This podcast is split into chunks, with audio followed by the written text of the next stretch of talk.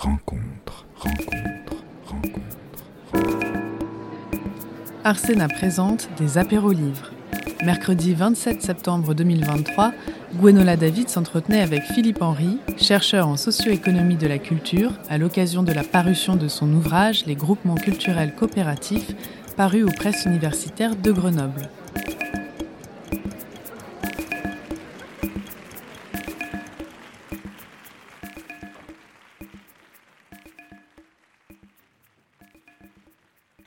Bonjour à toutes et à tous, bienvenue pour euh, cet apéro libre consacré à l'ouvrage Les groupements culturels coopératifs de Philippe Henry, édité aux presses universitaires de Grenoble. Mmh. On va commencer par quelques mots de, de présentation. Vous êtes euh, Philippe Henry, chercheur en socio-économie de la culture, maître de conférences euh, HDR retraité de l'Université Paris 8 Saint-Denis. Je ne sais pas si on peut être vraiment euh, chercheur et retraité parce qu'on cherche toujours. La preuve en est cet ouvrage. Mmh. Et vous poursuivez euh, vos recherches sur les formes de coopération dans le secteur culturel ainsi que sur les modes d'entrepreneuriat qui euh, s'y trouvent associés. Vous êtes membre du groupe de travail sur l'entrepreneuriat culturel et créatif de l'Académie de l'entrepreneuriat et de l'innovation. Alors là, on a beaucoup de mots-clés qui font Mmh. tilt. Et dans cet ouvrage très stimulant, hein, vraiment euh, que je vous recommande, euh, vous nous proposez à travers des analyses documentées de cas concrets une réflexion sur euh, ces formes d'organisation collective en dégageant un ensemble de conditions qui euh, peuvent favoriser ces groupements coopératifs, mais aussi vous pointez des difficultés sectorielles auxquelles ils, ils se trouvent confrontés. Donc on a là une grille d'analyse qui part de cas très concrets et qui dégage un certain nombre de caractéristiques.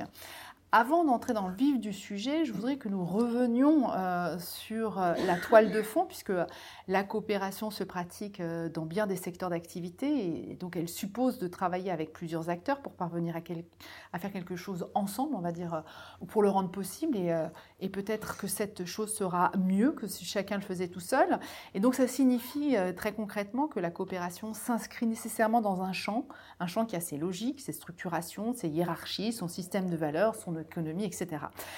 Et euh, donc je voudrais revenir sur euh, ce cadre hein, qui euh, est celui dans lequel ces coopérations s'inscrivent, c'est-à-dire le contexte sociétal dans lequel les projets culturels et artistiques sont aujourd'hui conçus et euh, reçus. Euh, et vous, dans votre ouvrage, vous pointez le fait que euh, ce contexte sociétal se caractérise par le régime communautaire des singularités. Est-ce que vous pourriez revenir sur ce qui va finalement définir une des caractéristiques majeures du secteur culturel, notamment quant à son économie qui, comme vous le pointez, se caractérise par une incertitude structurelle?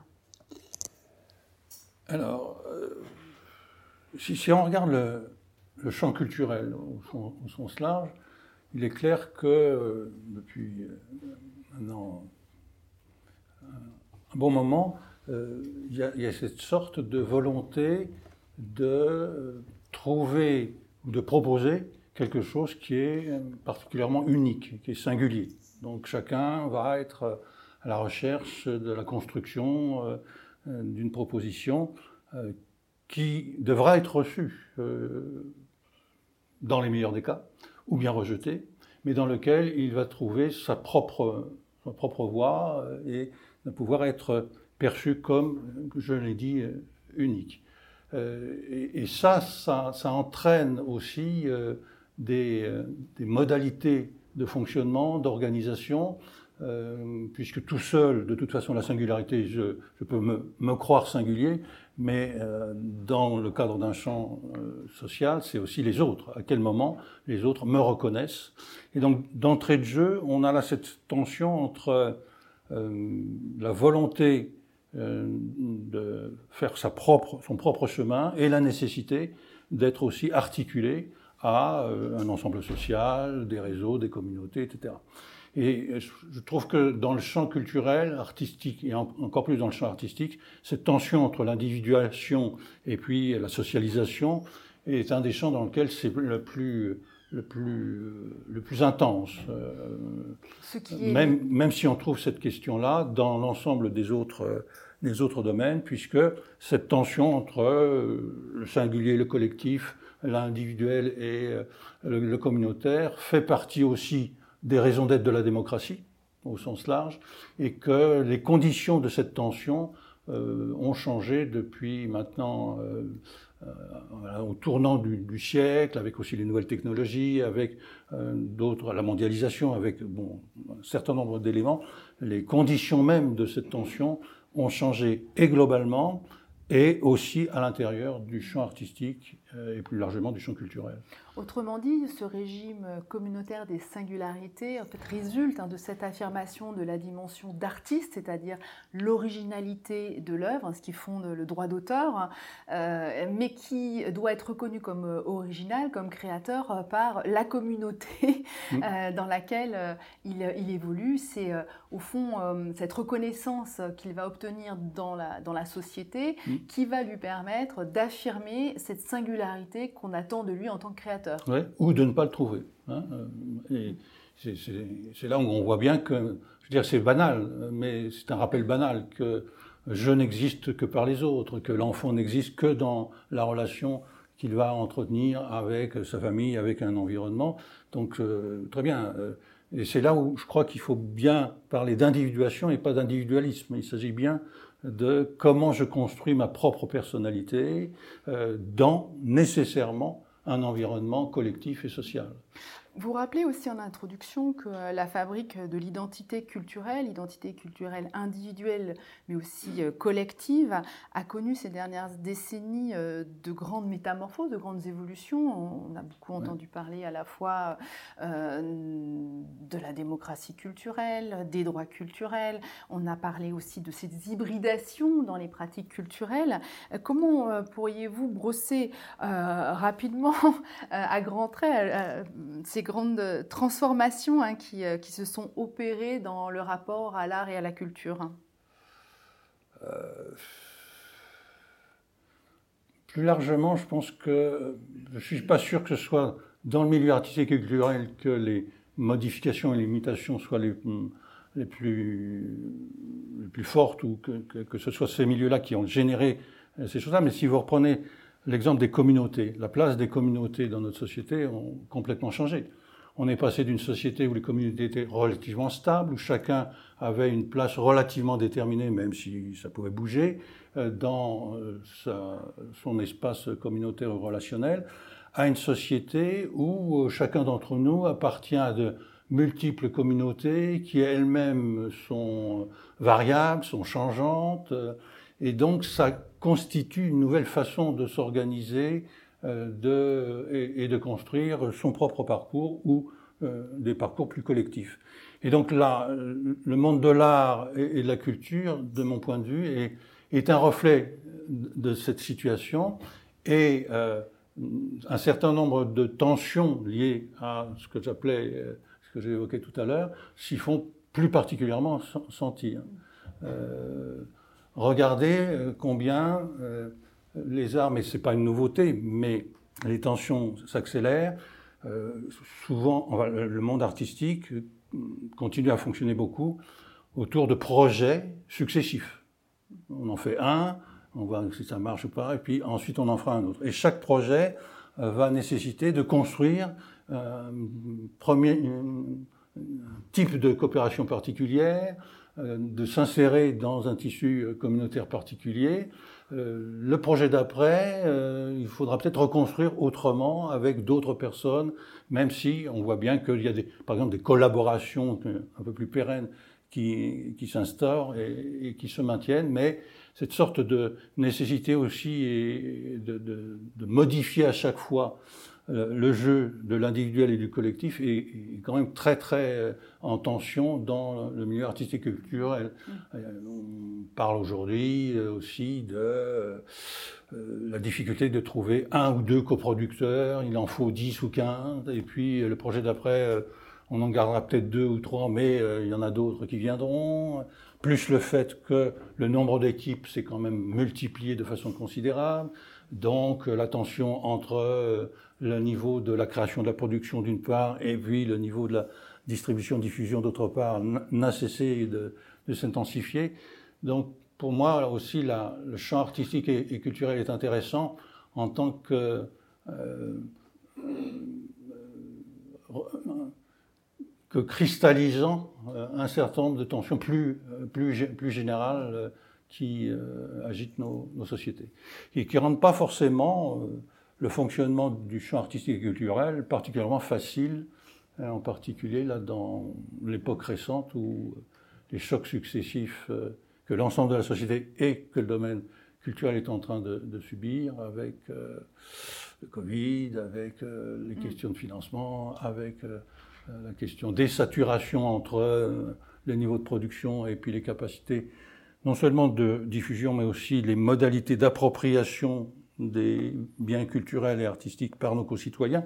On voit bien avec les nouvelles générations, là aussi, les choses changent de façon relativement importante. C'est tout ça, moi, qui m'intéresse. Et euh, alors pourquoi dans ce contexte la coopération apparaît-elle euh, d'autant plus nécessaire? Puisqu'en fait c'est un sujet euh, qui vous intéresse mm. beaucoup depuis longtemps, que vous, que vous explorez. Mm. Qu'est-ce qui fait qu'aujourd'hui, enfin depuis ces, ces, dernières années, dans le contexte que nous avons décrit, donc mm. à la fois de tensions entre une individuation et une socialisation nécessaire, tant au point de vue des créateurs, mais aussi du point de vue des, des publics. Hein, si on est dans un, un univers où euh, l'identité euh, devient plus fluctuante, euh, ou en tout cas en construction permanente à partir de ressources culturelles piochées ici et là, on est dans évidemment des reconfigurations, des reconfigurations permanentes. Alors pourquoi la coopération est-elle aussi nécessaire qu'aujourd'hui? Bon, alors elle a toujours été, et si je reprends, moi les exemples que j'ai travaillés plutôt les démarches qui euh, proviennent de, citoyens de l'initiative civile, hein, et puis qui se sont construits petit à petit. On reparlera éventuellement des rapports avec les pouvoirs publics après, mais ce n'est pas forcément les pouvoirs publics qui sont moteurs dans cette affaire. Donc c'est euh, tout ce qui s'est appelé euh, les friches culturelles ou les lieux intermédiaires un peu plus tard, à partir des années 90. C'est aussi sous un certain nombre de, formats plus, plus, plus précisés les coopératives d'activité d'emploi, les groupements d'employeurs, qui même s'ils existent euh, du point de vue réglementaire dès 1985, dans le milieu euh, culturel, c'est plutôt euh, les années 2000 où, où, ça apparaît. Et puis récemment aussi, toute cette diversité qui, se couvre, que recouvre le terme de tiers-lieu culturel, qui là, bourgeonne dans tous les sens aujourd'hui. Donc c'est plutôt à partir de ces cas-là que, que j'ai travaillé. Et on voit bien qu'il y a deux, types de raisons qui, motivent euh, les, envies, euh, les nécessités de, coopérer. Des raisons tout à fait pragmatiques. Euh, comme je l'ai dit, très souvent, en particulier dans les arts, c'est un individu ou deux, trois individus qui ont une idée ou qui se mettent en chemin et qui ont besoin de rassembler pour monter leur projet et le faire aboutir de compétences, de ressources diverses qu'ils n'ont pas forcément. Et donc la coopération s'impose presque euh, naturellement euh, comme une nécessité euh, des ressources, des partenariats dont je ne dispose pas pour mener à bien mon projet et que je vais chercher à rassembler, à organiser, à articuler pour justement arriver à, à, réaliser ce projet. Et puis, on voit bien aussi dans très grand nombre de, de, démarches qu'il y a des raisons plus idéologiques, où euh, c'est des notions comme la solidarité, la mutualisation, la solidarité, euh, voire d'un point de vue plus politique, pourrait-on dire, euh, la notion d'émancipation, euh, comment on arrive, euh, comment on pourrait reprendre un peu pied dans une vie euh, qui, euh, dans laquelle on, se sent dépossédé par les grandes évolutions contextuelles. Donc il y, a toujours cette tension entre les, les raisons très concrètes et puis des, des, volontés qui vont ou pas pouvoir trouver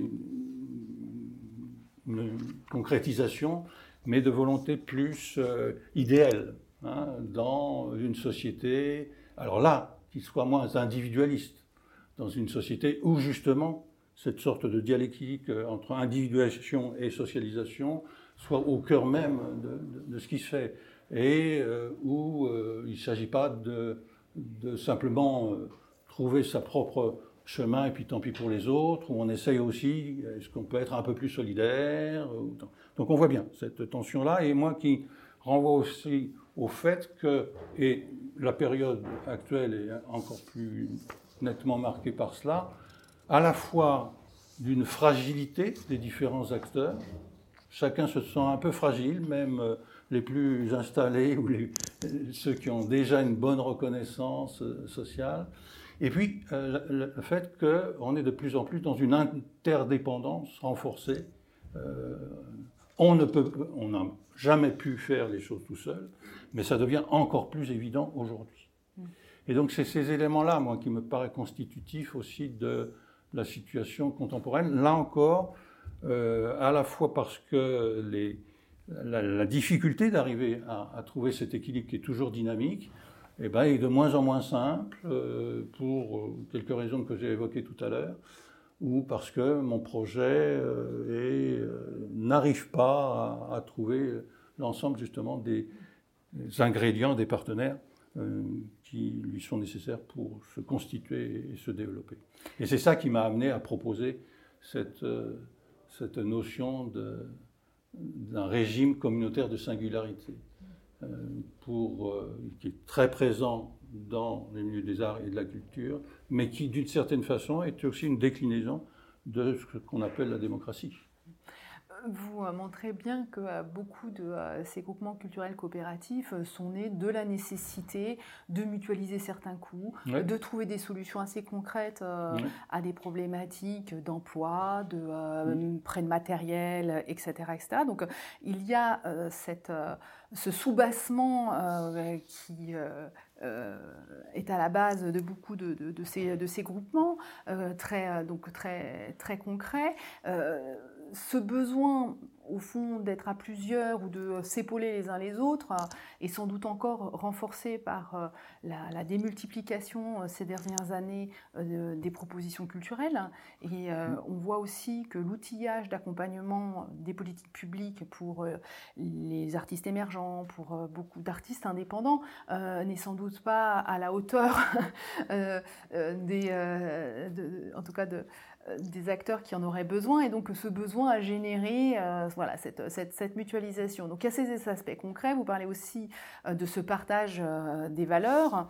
on a donc des gens qui sont très différents souvent, mmh. qui vont finalement pas, enfin plus ou moins différents, disons, qui vont travailler ensemble. Travailler ensemble, ça suppose aussi qu'on puisse s'organiser pour. donc vous avez étudié beaucoup de, ces, de ces agencements coopératifs euh, quels sont les, traits euh, récurrents, euh, les, caractéristiques que vous avez pu observer dans les modalités de fonctionnement, je dirais par-delà la diversité et la singularité des, différents cas que vous avez étudiés. Bah, Alors, il faut bien voir qu'effectivement, la coopération, c'est renvoie à une situation où des acteurs relativement hétérogènes les uns vis-à-vis -vis des autres vont se mettre ensemble et vont, euh, alors même s'il y a une idée générale euh, commune initiale, en fait on ne sait pas vraiment à quoi on va aboutir. Il y a toujours là une incertitude sur, sur euh, là où on va arriver.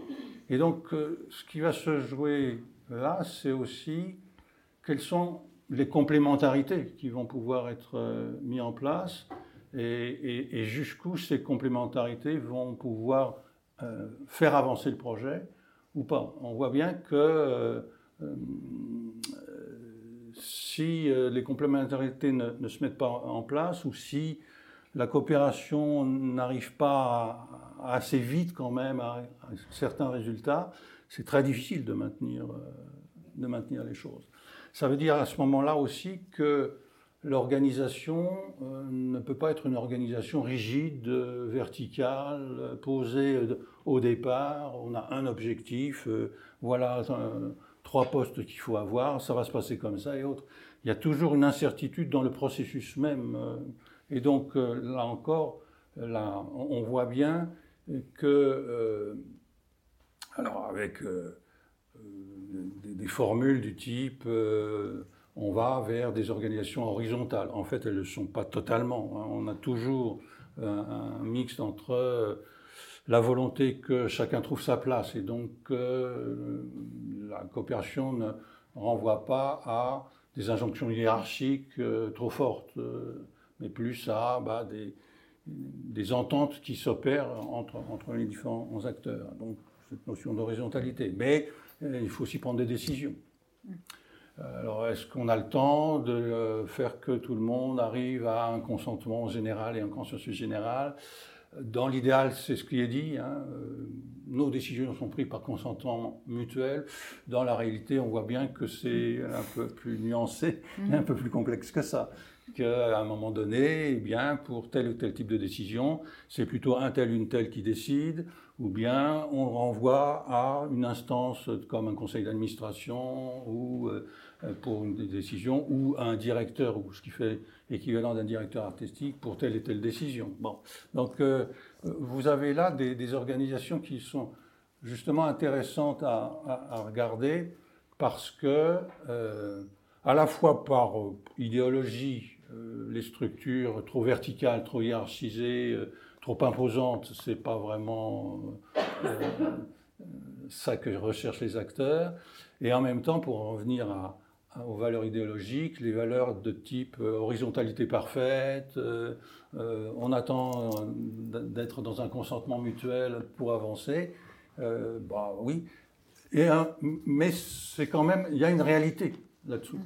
Et, c'est vrai que là, les acteurs aussi, dans la société, dans notre société telle qu'elle est, tâtonnent.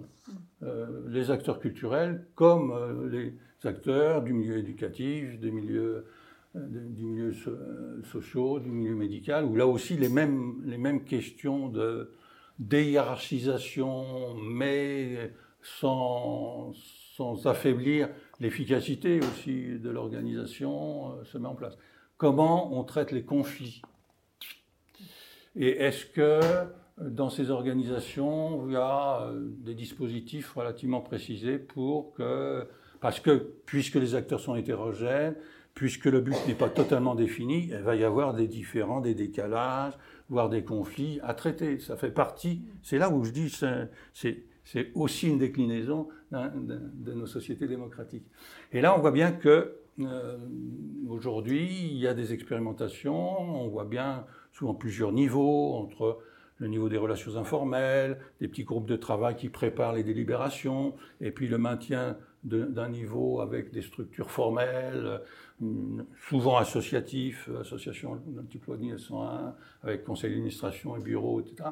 Il y a, il toute cette, organisation euh, qui, est en place, mais et qui essaye de marier à la fois la prise en compte de chacun et la capacité de coopérer, c'est-à-dire d'avancer ensemble et de construire quelque chose en commun, je l'ai dit, qui n'est pas totalement défini au, départ, mais euh, en tenant compte de la singularité de chacun, que chacun y trouve sa place, euh, et que quand il y a des décisions à prendre, eh ben, il faut aussi, et ça dépend des, situations, et ça dépend des, objets de décision à, prendre, ça peut se, se, se, jouer à différents plans de l'organisation et, et, avec un mixte, ce que j'appelle une organisation matricielle entre un dispositif plus horizontaux et des dispositifs plus, plus verticaux qui, qui sont maintenus.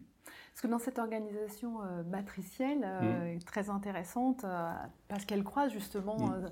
l'horizontalité et la verticalité, et il y a un espace suffisant pour que ces relations interpersonnelles, qui sont souvent mmh très importantes, très fortes, ces ouais. relations de confiance, c'est euh, cet engagement aussi euh, des individus qui sont souvent le ciment de ces, euh, de ces groupements culturels coopératifs. Donc c'est par ces organisations matricielles que ça peut, ça peut tenir finalement, que chacun y trouve son compte. Hein.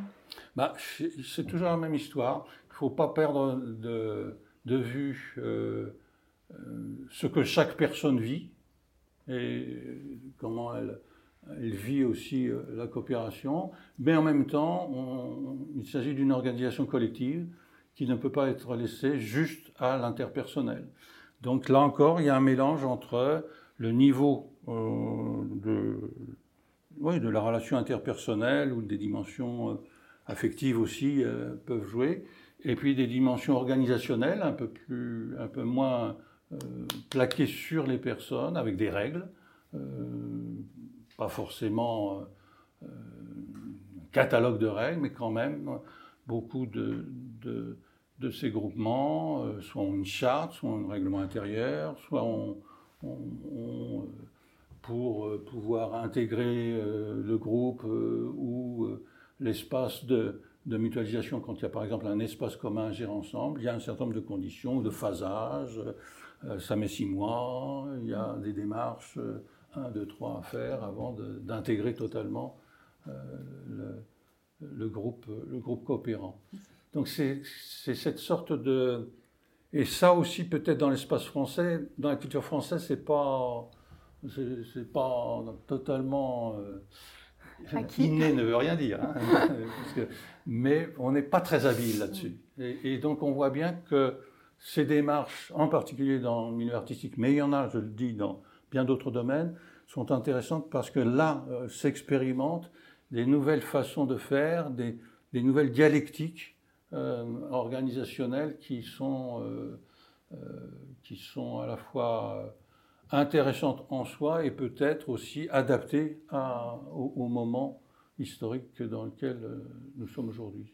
C'est à travers la collection des exemples que vous décortiquez que l'on voit à quel point euh, chaque organisation est le fruit d'un tâtonnement qui va faire que euh, par succession d'essais, d'équilibre, de déséquilibre, de correction, etc., on va arriver à une proposition euh, organisationnelle. Donc c'est quelque chose qui est extrêmement dynamique au fond.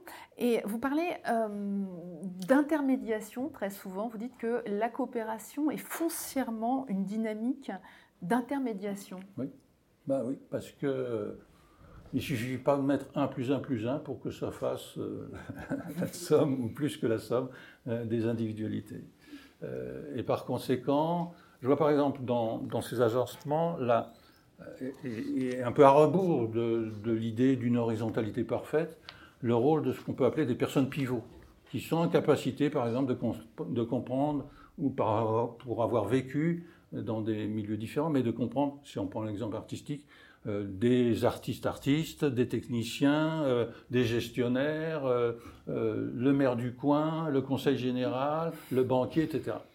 Tout ça relève de, milieux quand même différents, ayant leur propre façon de faire. Et ben, il suffit pas de mettre ces gens-là ensemble, même sur un très beau projet, pour que ça fonctionne. Et donc, il s'agit de trouver comment on va chacun bouger un petit peu et se retrouver sur un objet commun, une démarche commune. Et je vous dis, les, personnes qui ont déjà l'expérience de plusieurs euh, milieux sociaux sont, en grande capacité de, pouvoir justement arrondir les angles, faire qu'un tel rencontre une telle ou inversement, qu'entre le banquier et l'artiste, ça se passe au mieux. Et donc, c'est à peu près, dans tous les cas, on, repère ça. Alors, on les appelle animateurs, coordinateurs, euh, parfois c'est des directeurs artistiques, ou des, mais peu importe le nom, mais ce qui est important, c'est cette, euh, cette, euh, cette sorte de culture de l'intermédiation. C'est-à-dire, bon, oui, je suis ce que je suis avec ma propre culture, mes propres objectifs, mais je dois travailler avec un tel, un tel, un tel, qui viennent d'un autre endroit, qui... et par conséquent, il faut qu'on trouve des euh, modalités. Euh, alors, c'est pas intermédiaire, qu'on construise même une intermédiation entre nous, et c'est en fait ça qui va générer le projet coopératif. Et en disant ça, on voit bien aussi qu'il y a, enfin, c'est très fragile, euh, c'est plein de difficultés, Hein, parce qu'il euh, y a des tas d'endroits où ça grince, où on n'y arrive pas, où justement l'intermédiation, là encore, ne se décrète pas et, ce n'est pas, il suffit de dire tiens coopérons pour que ça se mette en place. C'est un, vrai travail. C'est une vraie attention aussi à avoir et simultanément aux différentes personnes en jeu, mais aussi aux différents euh, dispositifs organisationnels qu'il s'agit de combiner les uns avec les autres. C'est ce que vous montrez d'ailleurs euh, dans les projets culturels de territoire, c'est-à-dire qu'il n'y a pas de coopération euh, spontanée et donc euh, tous ces projets qui sont très mis en avant, on a beaucoup entendu parler des projets culturels de territoire Mm. comme étant le modèle à développer et ce que vous vous pointez, c'est que il y a à la fois des héritages institutionnels, organisationnels, professionnels qu'il faut faire évoluer euh, qu'il faut euh, Oui. reconfigurer, même parfois, pour pouvoir euh, coopérer. Alors, quelles sont les, les- les instances, à part la puissance publique, hein, ou est-ce la puissance publique qui doit être un, un moteur pour pouvoir initier ces dynamiques de coopération? Alors, pour, puisque vous évoquez les projets culturels de territoire, là, j'ai voulu traiter aussi cet exemple parce que c'est le seul exemple où l'initiative vient de la puissance publique. Et avec un format aussi euh, organisationnel bien particulier. Euh, et où, d'une certaine façon, euh, il s'agit, euh, pendant un temps, de- d'établir un diagnostic de territoire, et puis de s'entendre sur un certain nombre de- d'axes, et puis une fois que ces axes sont définis, on va euh, les mettre en œuvre. Le diagnostic de territoire étant une sorte d'analyse, de Ouais. repérage de De- qui est sur le territoire, qui quelles existe, sont de ce les- qui voilà, n'existe pas. Quelles sont les forces et les faiblesses euh, des partenaires potentiels, etc. Euh, alors, on, on voit là que euh, c'est à la fois intéressant que les pouvoirs publics, puisque là, ça provient en particulier des intercommunalités, c'est beaucoup porté par les intercommunalités, euh, se mettent dans ce genre de, de préoccupation, où euh, l'art et la culture, c'est pas simplement j'aide euh, un projet puis un projet puis un projet, mais je dois prendre en compte une synergie. Ça reste quand même une dynamique du haut vers le bas et avec un, un- un- enchaînement un peu logique du type on va définir des objectifs, puis ensuite on va trouver des modalités d'appliquer- d'action et puis on va les, les mettre en place. Ce qui est un petit peu différent, c'est qui n'a pas la souplesse de, des coopérations des acteurs qui proviennent plutôt de la, société civile, où, comme je l'ai dit, l'objet, et dans l'art c'est évident, l'objet euh, de la coopération, ce qu'on va faire advenir, n'est pas connu au départ. Ça va se découvrir que petit à petit. Et donc dans un dispositif moins, moins, euh, moins rationalisé, hein, même si. Donc c'est pour ça aussi que j'ai voulu traiter cette chose-là, mais je crois qu'il y, y a des différences euh, euh, entre les deux entre les deux, les deux dispositifs qui sont tout à fait importants à signaler. Et j'ai perdu donc votre question qui était... Je voulais revenir au, au fond euh, au coût de la coopération, c'est-à-dire que vous avez un euh, souligné euh, combien cette intermédiation euh, n'était pas spontanée, qu'il fallait y travailler, Oui. combien finalement dépasser ces, je dirais, ces objectifs individuels pour euh, arriver à construire du commun, eh bien euh, là aussi, hein, ça n'avait rien euh, de spontané, il n'y a pas de Mhm. main visible Mhm. qui, qui réalise ce, ce- ce- ce travail. Donc ça veut dire que ça veut dire que ça a un coût au fond. Euh, et, et la question est qui, qui prend en charge ce coût et est-ce que les bénéfices de la coopération peuvent compenser les coûts de la coopération? Ouais, et puis j'ai retrouvé votre, votre question sur la place des pouvoirs publics. Euh, alors, quand on regarde l'économie hein, de ces différents agencements, plus du côté des initiatives d'acteurs civils, on voit bien que la coopération se met en place d'abord sur du bénévolat. Finalement, c'est il faut faire, il faut investir euh, encore du travail, une énergie supplémentaire euh, pour qu'adviennent les choses. C'est les fameuses dimensions de réciprocité, du donnant-donnant, euh, mais qui n'est pas monétarisé. Euh, et qui est une des limites aussi à la coopération, parce que euh, chacun des acteurs est peut-être déjà engagé dans ses propres chemins. Je pense là encore sur l'exemple qui parle d'un local commun géré par plusieurs, plusieurs groupes artistiques, compagnies, plasticiens, tout ce qu'on veut. Bah, chacun est déjà pris dans sa propre dynamique, dans sa propre nécessité d'avoir ses propres projets. Donc, euh, participer à un groupement coopératif, c'est de l'énergie, de l'investissement en plus non rémunéré et euh, qui euh, ne pourra éventuellement donner euh, des résultats, prendre une valeur pour les autres, que parce qu'il est petit à petit reconnu par un environnement, d'autres acteurs, puis les pouvoirs publics, dans, le meilleur des cas, mais ça va prendre du temps. Et ça va prendre du temps éventuellement pour arriver même à des résultats économiques, parce que chacun se renforçant ou parce qu'un objet nouveau va permettre une économie nouvelle. Donc, euh, on, voit bien que cette économie est d'abord à considérer comme euh, une économie de réciprocité et regarder quelles sont les capacités à, ce niveau-là. Mais ça veut dire que c'est du en plus à mettre. C'est de l'investissement en plus à mettre. On voit bien que d'un point de vue financier, les acteurs coopérants ont souvent euh, ce qu'ils peuvent mettre au pot hein, dans un, fonds financier commun, c'est là encore pour l'exemple d'un local commun, c'est pour participer aux frais euh, de gestion ou de location de ce local, s'il y a une location. Euh, ils sont généralement euh, aussi s'y mettent ensemble un certain nombre de fonctions support, ce qu'on appelle de fonctions support, par exemple la gestion financière ou comptable, la gestion sociale, les fiches de paye, etc. Bon, bah, au lieu de payer chacun un, intervenant extérieur, ils peuvent mettre au pot pour avoir un emploi partagé ou tout ce qu'on veut. Mais par exemple, euh, ils ont beaucoup de mal à dégager sur leur, leur financement, leur, budget financier qui est souvent maigre, de, quoi payer un, de ces animateurs ou un de ces intermédiateurs, euh, coordinateurs du, du, du, groupement coopératif, qui est pourtant souvent nécessaire pour que euh, ça, continue à vivre. C'est à entretenir continuellement la, coopération. Et donc c'est là où, eh ben, ou bien on se contente à la fois euh, de, des apports bénévoles et puis euh, des capacités euh, toujours limitées de mise en commun financière. Et puis il y en a qui, fonctionnent là-dessus. Ça limite un peu l'ampleur de, l'objet coopératif, mais très bien.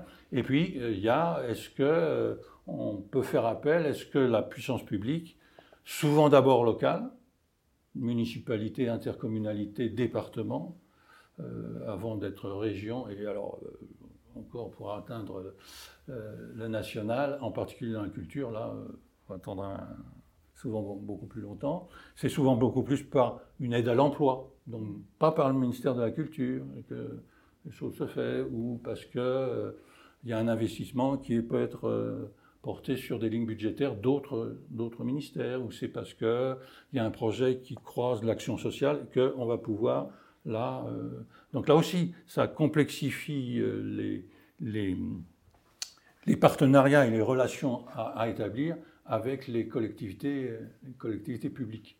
Alors, est-ce que les collectivités publiques, sur l'ensemble de cette dynamique, sont porteurs? Euh, alors je le dis plusieurs, je l'évoque plusieurs fois dans le livre, on, sent bien qu'il y a une sensibilité qui commence à s'interroger. On voit bien que des municipalités, des intercommunalités se disent tiens, avoir euh, un lieu artistique pluridisciplinaire et collectif, qui que quoi, euh, que je vais d'ailleurs peut-être requalifier tiers-lieu parce que c'est la mode, etc. Ça a l'intérêt parce que ça, ça, ça, participe au développement territorial et donc bah, je les aide un peu. Je mets à disposition euh, soit gratuite, soit par une somme modique, un local euh, ou euh, quelques machines ou équipements, etc. Et puis je peux mettre un petit peu d'argent, voire un, peu plus qu'un petit peu d'argent. Donc ça, on voit bien que des choses sont en train de se mettre en place. sur le plan national, attendez, on ne voit pas de politique générale affichée, sauf un slogan coopérer, coopérer, parce que ça coûtera moins cher et que ça ira mieux. Attendez, ça ne se passe pas comme ça. Hein. Euh, ah, je l'ai dit, c'est difficile, c'est délicat. Ça coûte de euh, l'argent. Ça, a un coût, au moins, euh, au moins initial. Et, donc, alors ça, ça rapporte aussi, ça crée de la valeur, de la valeur symbolique, de la valeur sociale, de la valeur relationnelle, de la valeur sur le territoire, qui, à un moment donné, peut aussi déclencher une valeur monétaire parce que des prestations de services, un spectacle, une œuvre graphique va, pouvoir se commercialiser. Oui, mais là aussi, on est dans l'inversion du modèle standard qui est l'économie, c'est d'abord faire des choses qui vont pouvoir être monétarisées. Tout ce qui n'est pas monétarisable n'est pas de l'économie.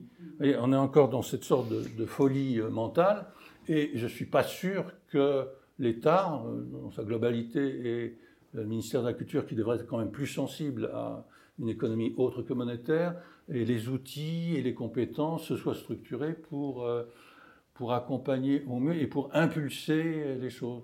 Euh, la, la, fameuse direction transversale, vous savez, des D2, TM, machin, dont personne ne retient jamais le, le sigle qui est censé ouais, s'intéresser sur toutes les actions euh, euh, transversales, transdisciplinaires, euh, sur tous ces trucs-là, ces machins-là, euh, les friches, les, lieux intermédiaires, les, contrats de filière, etc. Bon, écoutez, ça fait quoi, deux ans que c'est en place? Où sont les objectifs, où sont les politiques sur, ces, sur les questions dont on discute? Et, aussi en tenant compte de, la réalité de ce que c'est. Ce n'est pas un slogan, la coopération. C'est une réalité, c'est une nécessité, mais qui est une nécessité compliquée, difficile, euh, et qui, si elle n'est pas soutenue, euh, dans l'environnement, alors là, et du, des milieux culturels, mais aussi global, d'un dispositif où l'économie de marché est quand même hyper dominante et il n'y a que ça qui compte finalement.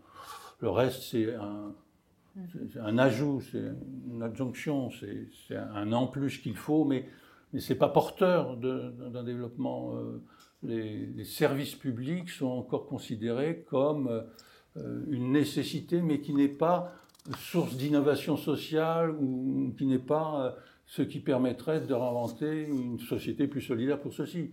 Euh, oui, il en faut, mais très bien. Et la France est pourtant euh, un des pays pour lequel ces dimensions de service public, de solidarité est importante, mais dans un environnement aussi mondial qui n'est pas du tout à ces questions-là. Hein.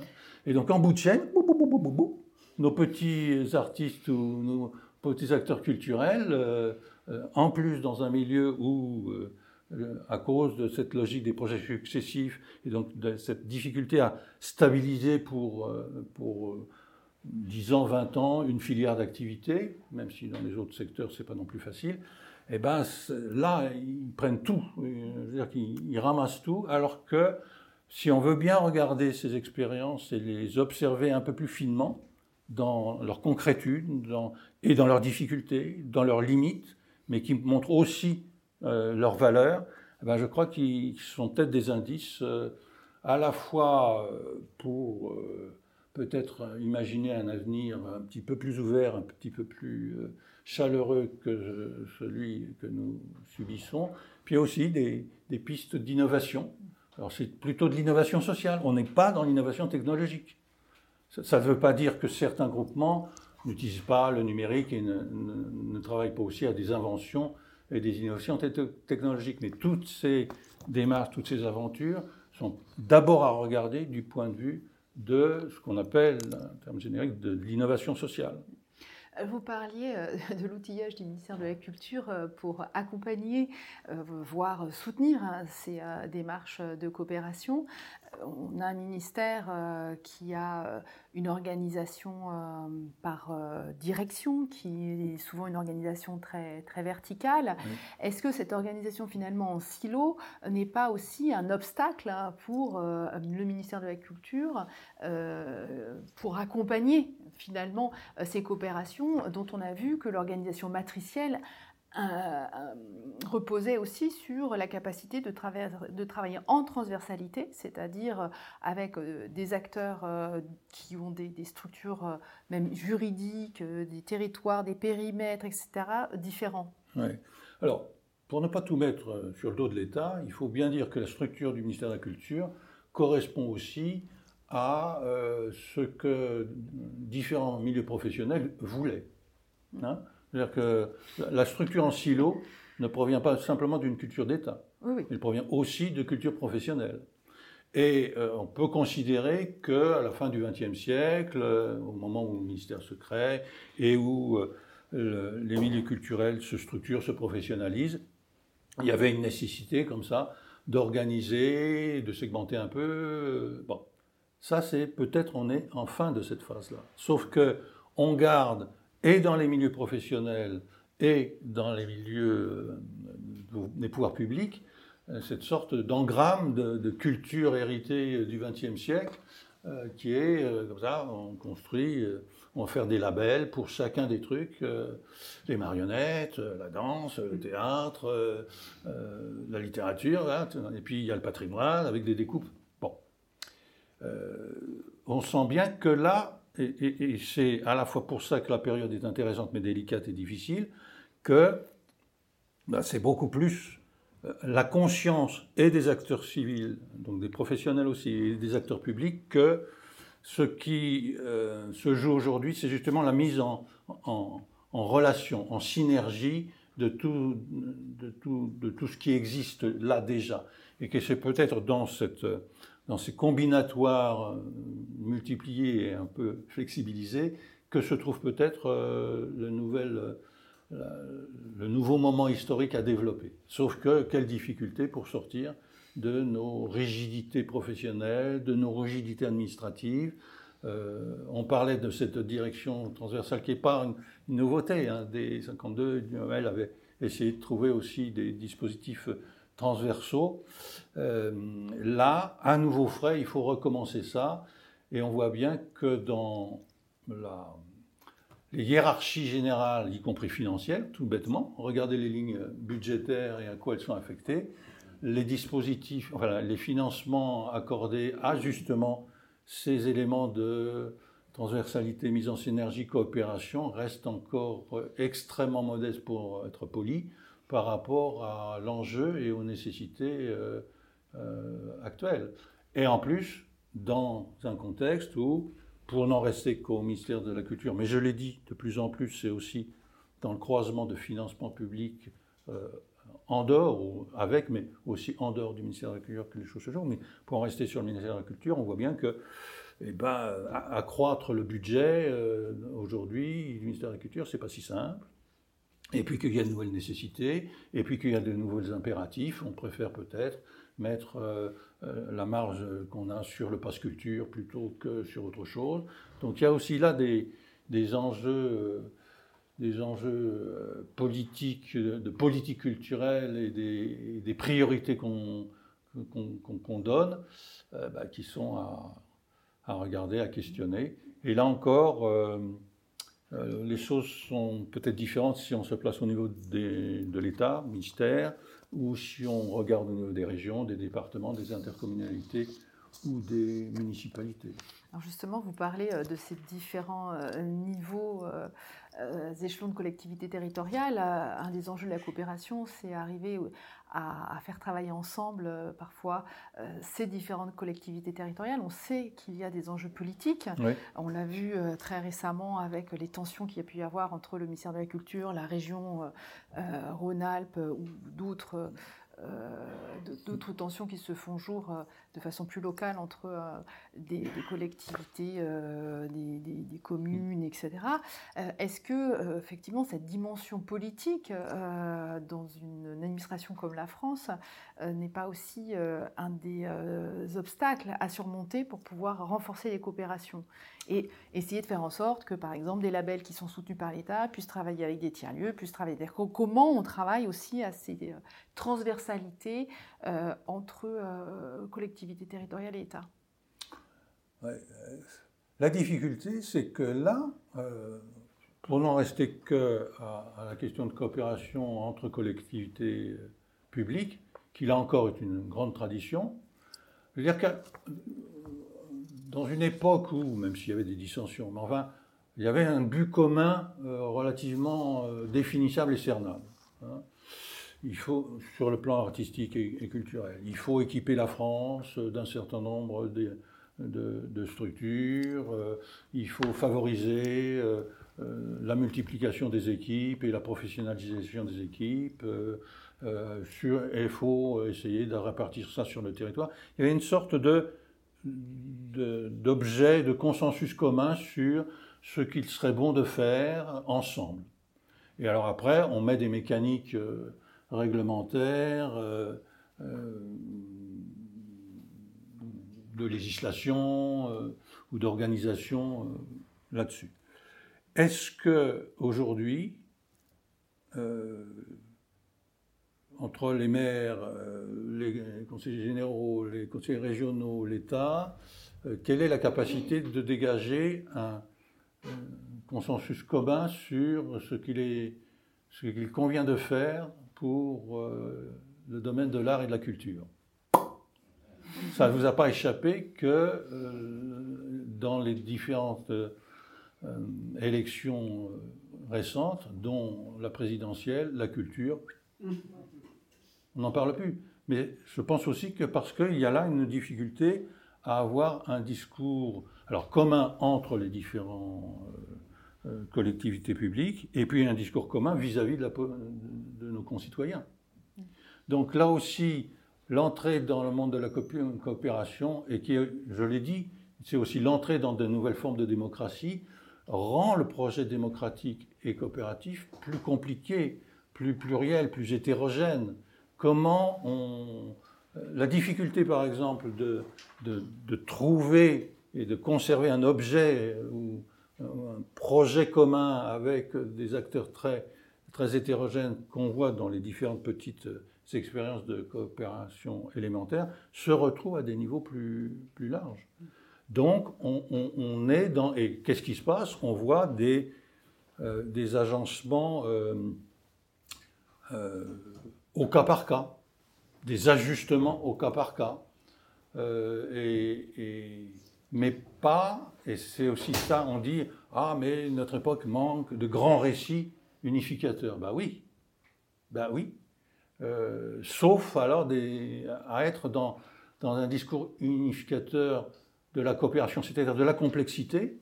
Or, on sait que la complexité fait peur à tout le monde et qu'une partie de nos concitoyens et de nos élus ou de nos corps professionnels euh, hésitent à se lancer là-dedans, à, à juste titre. hein. Là, là l'avenir est, ouvert, est, ouvert au sens incertain. Donc, quelle est la capacité de nos sociétés à accepter euh, des avenirs plus incertains qu'ils n'étaient? Bon, on a toujours été, mais là, on sent bien qu'on est, y compris avec la crise écologique qui nous arrive sur le nez, euh, c'est pas mal, quoi. Alors, c'est vrai que par l'écologie, voilà un grand récit, des amorces de grands récits qui nous reviennent mais, euh, en disant, bon, attendez, est-ce que continuer à faire ce qu'on fait ou est-ce qu'on s'y prend autrement? Sauf que remettre en cause notre modèle de développement productiviste concerne aussi les milieux artistiques et culturels. Et ça n'est pas simple. Et mieux produire, donc, diffuser, c'est le, on c'est le mot d'ordre en ce moment on, et c'est effectivement... est, euh, euh, euh, on est dans des, dans des complexités et dans des, des ajustements permanents, la nécessité d'ajustements permanents euh, à multiplier, et c'est en les multipliant qu'on peut peut-être espérer euh, recréer une sorte de,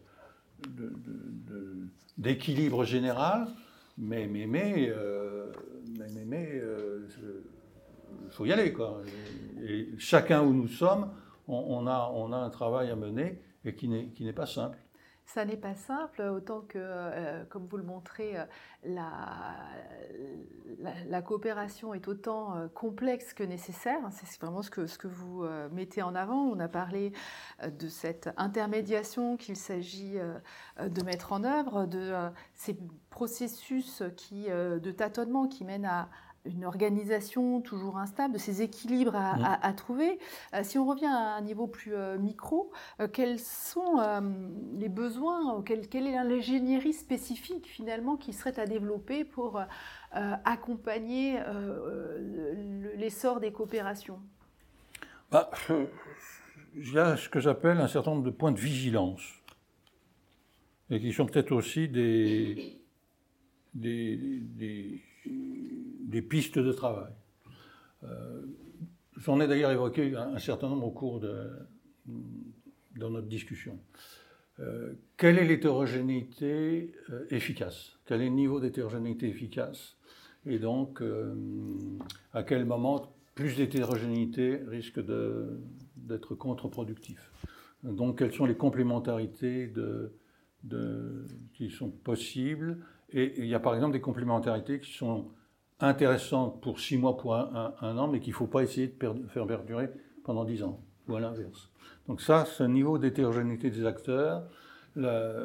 Quelle est donc euh, l'organisation euh, à la fois flexible, mais quand même précisée, avec des règles règles et flexibilité, et donc aussi avec des, des niveaux où, où, se, où est, quels sont les processus de délibération qui permettent de modifier ces règles et. Voilà un autre point de vigilance. Alors, au-delà du conseil d'administration et, des, bureaux euh, qui sont, largement, euh, étudiés, ça se fait dans, l'épaisseur même du regroupement et à plusieurs niveaux, depuis les relations informelles jusqu'à des petits groupes de travail ou de, de délibération, avant d'aller jusqu'à des instances euh, décisionnel. Euh, le modèle économique, j'en ai parlé. Quel est l'équilibre entre ces trois, trois pôles de, des échanges réciprocitaires, euh, des échanges financiers et des apports, euh, apports financiers par ce qu'on produit, et puis des apports redistributifs venant des pouvoirs publics ou d'autres acteurs privés, fondations ou aides professionnelles. Hein. Vous avez des tas aussi d'aides professionnelles qui sont donc, euh, voilà comme ça, je ne les épuise pas tous, j'en dis d'autres dans, dans, le bouquin, mais un certain nombre de points de vigilance qui sont aussi des points sur lesquels la coopération doit être travaillée jour après jour. Euh, et c'est là où, si on en est, si on regarde ça, là on va trouver des solutions. Euh, on voit bien là les, les, groupements qui ont perduré, hein, qui ont perduré. Alors dans, les, historiques, euh, je ne sais pas, la Friche Label de Mai qui est un énorme truc, mais les ateliers du vent à Nantes, euh, à, Rennes, euh, Fabrique Paula à Bordeaux, il y, a quand même un certain nombre d'agencements de, qui ont maintenant trouvé un certain type d'équilibre. Ben, vous voyez que c'est aussi parce que c'est si on regarde leur histoire, on voit bien comment, avec souvent des à-coups, des, bifurcations, euh, des collectivités publiques qui les lâchent ou qui les reprennent, etc., euh, des, tensions internes, etc., comment ils ont pu, euh, sur ces points de vigilance, construire, avancer. Et donc là aussi, il y a une culture de la coopération, comme dirait, qui, qui est à qui est à l'œuvre et qui est peut-être aussi à, constituer, à affermir, à, formaliser un peu plus. D'une certaine façon, euh, c'est ma modeste contribution aussi à, cette construction d'une culture de la coopération qui était une vraie culture hein, et qui n'est pas simplement un petit slogan où euh, il suffirait d'une facilité euh, ou de mode et qu'il suffirait d'appliquer avec quelques principes simples et puis on s'en c'est un monde en soi, et je le dis toujours, qui, si on veut bien le regarder, qui est en connexion en miroir avec la question démocratique et des nouvelles formes démocratiques euh, à peut-être promouvoir, mettre en œuvre et développer aujourd'hui. Merci beaucoup Philippe Henry pour ce programme de travail pour euh, développer notre culture de euh, la coopération. Euh, je vous invite à lire les groupements culturels coopératifs qui viennent d'être publiés aux presses universitaires de Grenoble. Et puis il y a cet ouvrage que vous aviez publié il y a une dizaine d'années aux éditions de La Tribu pour un nouveau référentiel pour la culture, pour une économie coopérative de la diversité culturelle. Donc vous voyez que c'est un sujet qui n'est disponible qu'en version numérique. Voilà, c'est un sujet qui vous travaille depuis longtemps. Et puis, euh, vient de paraître un abécédaire des friches. Alors, c'est un ouvrage collectif avec euh, de nombreux signataires, euh, parmi lesquels on peut voir Patrick Bouchin, Bruno Caillet, mais également Gilles Clément ou encore Fabrice Lextrait, l'auteur fameux du rapport Les nouveaux territoires de l'art. Donc, en fait, beaucoup de, beaucoup de contributions qui se penche sur les laboratoires, fabriques, squats, espaces intermédiaires, tiers-lieux culturels et c'est publié aux éditions Sans c'est ton cas. Merci beaucoup Philippe Henry.